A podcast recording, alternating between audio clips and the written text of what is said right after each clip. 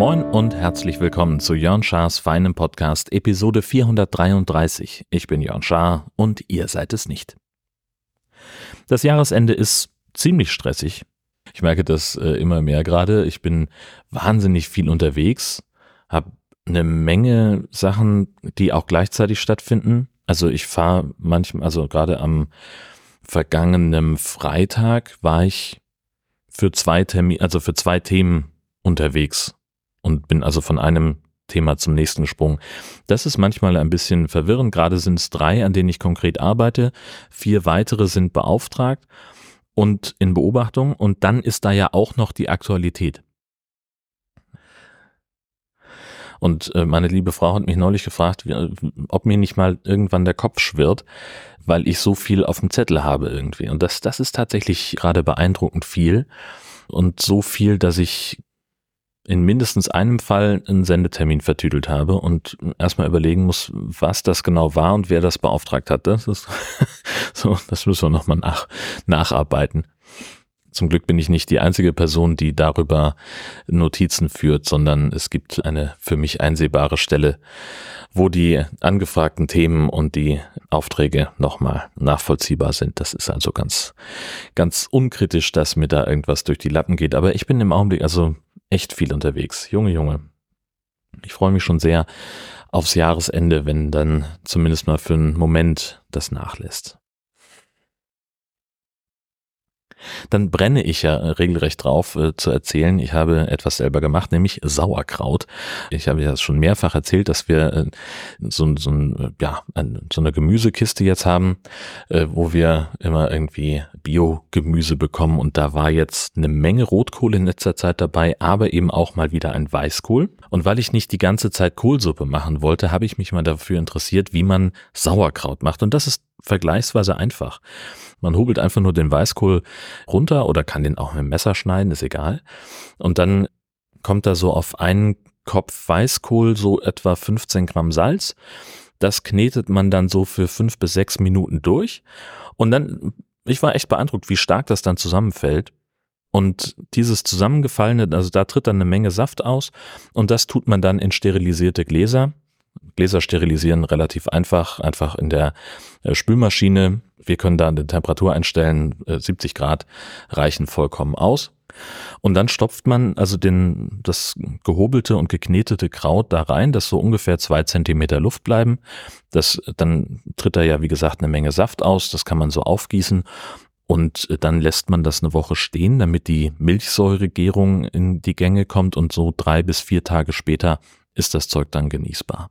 Jetzt war das, ist das wie immer, wenn ich was selber mache, ist das ja ein bisschen länger ein Thema bei uns. Und jedes Mal, wenn ich das Wort Sauerkraut auch nur erwähnt habe, hat meine liebe Frau ein Lied gesungen, das ich als Ohrwurm bezeichnen möchte. Und zum Beweis äh, eine kleine Aufnahme mit verstecktem Mikrofon. Kannst du eine, eine Sauerkraut probieren? Oh, du mein schönes Heimatland. Nein. Also heute nicht, also jetzt nicht. So. Ich habe gerade gefrühstückt. Okay. Möchtest du noch die Spülmaschine ausräumen und wieder einräumen? Oh, du mein Schön. Ich bin ja, Dofi. Das ist doch Quatsch. Hm, danke, dass du die Spülmaschine ausräumst. Wieder einräumst, ich liebe dich so sehr. Ja, also ich habe das Prinzip ist, ist soweit klar. Nach den Rotkohlerfahrungen, dass ich nämlich immer zu wenig Schüsselplatz habe, habe ich diesmal den, den Weißkohl direkt in eine Eurobox gehobelt. Das war natürlich komplett drüber gerade weil es mit ein bisschen Kneten schon sehr stark zusammengefallen ist. Also da wäre jede andere Schüssel praktischer gewesen.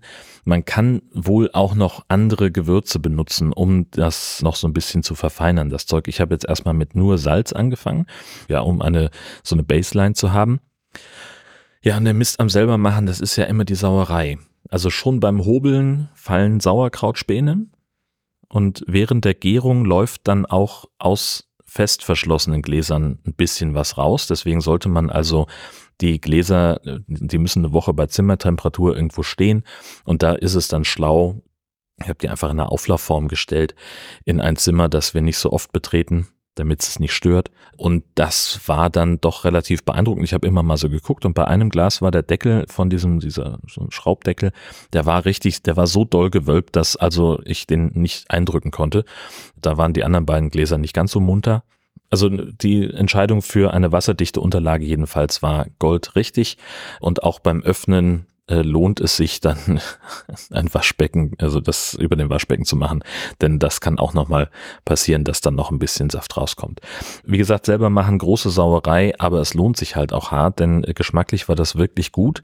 Ich, das möchte ich jetzt öfter machen. Aus einem Weißkohlkopf werden drei Gläser und zwei davon reichen für drei Personen, wenn es dazu noch Kartoffeln und was dabei gibt.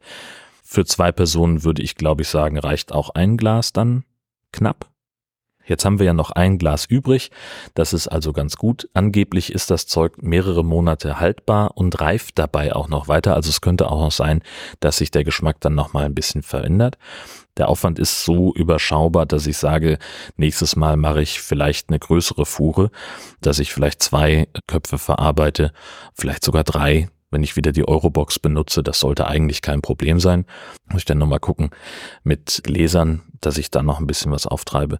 Und vielleicht fange ich dann auch mal an, mit verschiedenen Gewürzen zu experimentieren. Da äh, gab es in dem Artikel, den ich verlinke mit dem Rezept, auch schon so ein paar Ideen, was man machen kann. Dann hatte ich vor einiger Zeit ja erzählt von meiner Waschmaschinenautomation, die ich vorhabe mit Home Assistant. Bisher habe ich es ja immer so gemacht, dass wenn die, also die Waschmaschine und der Trockner hängen an einer schaltbaren Steckdose von AVM, also von Fritz. Das funktioniert auch ganz gut, dass ich, wenn die Geräte fertig sind, eine Benachrichtigung bekomme oder dass ich irgendwo sein kann und sehe, aha, die Waschmaschine ist fertig. So.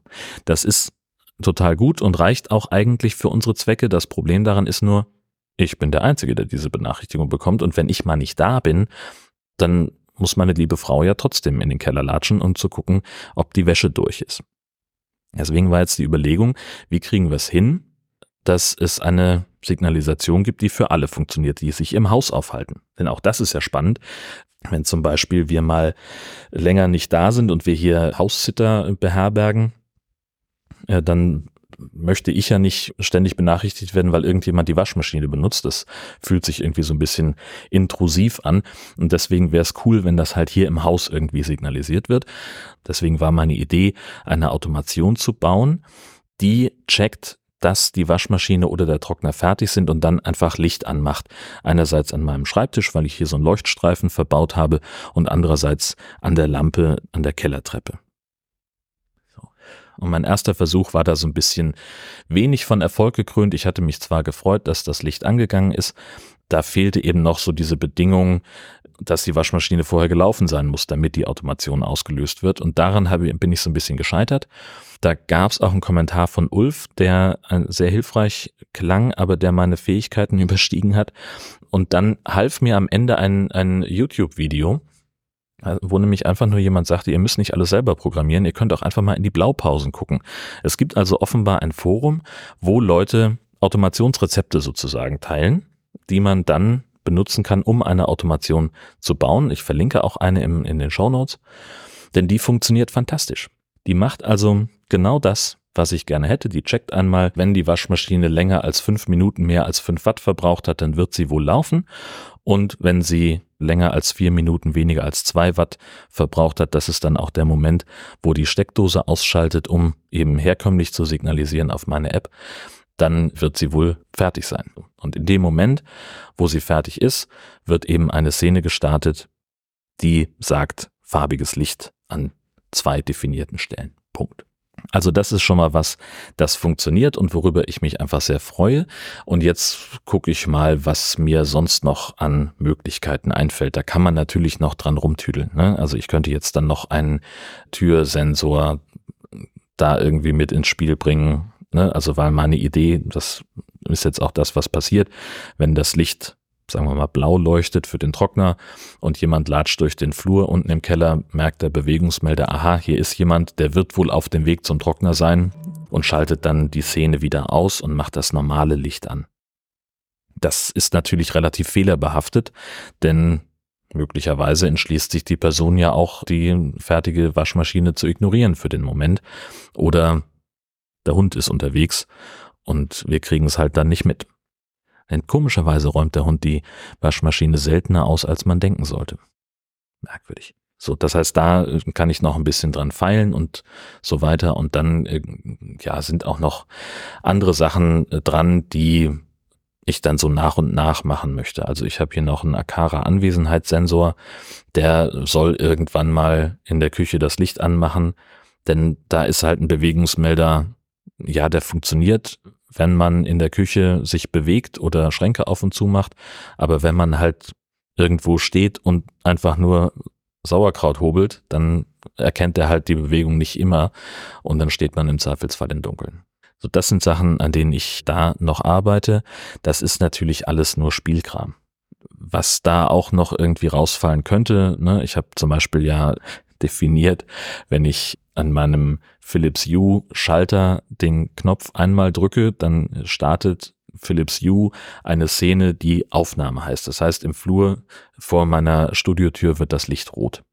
Und jetzt habe ich zusätzlich darauf aufbauend eine Automation gebaut.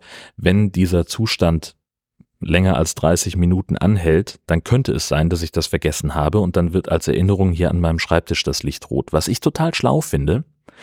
Aber trotzdem muss ich ja für beides, also sowohl zum Starten als auch zum Beenden dieser Szene, nochmal aufstehen.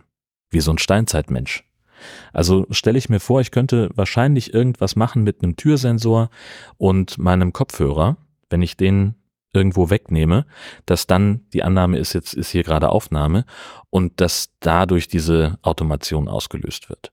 Das ist so das nächste. Ne? Also ich möchte mich so Schritt für Schritt durchs Haus arbeiten, bevor ich den ganzen Laden hier verautomatisiert habe. Es wird fantastisch werden. So. Kleine Vorwarnung noch. Nächste Woche ist Heiligabend. Da kommt keine neue Folge von Jörn Schaasfein im Podcast. Was aber noch kommen wird, am 20. ist der High-Alarm ganz planmäßig mit einem leise rieselte Schnee Weihnachtsspecial. Das wird ganz stimmungsvoll, da freue ich mich jetzt schon sehr drauf. Und abgesehen davon bin ich der Meinung, dass Christian Lindner als Bundesfinanzminister zurücktreten sollte. Bis er das tut oder bis eine weitere Folge erscheint von Jörn Schaasfein im Podcast, alles Gute.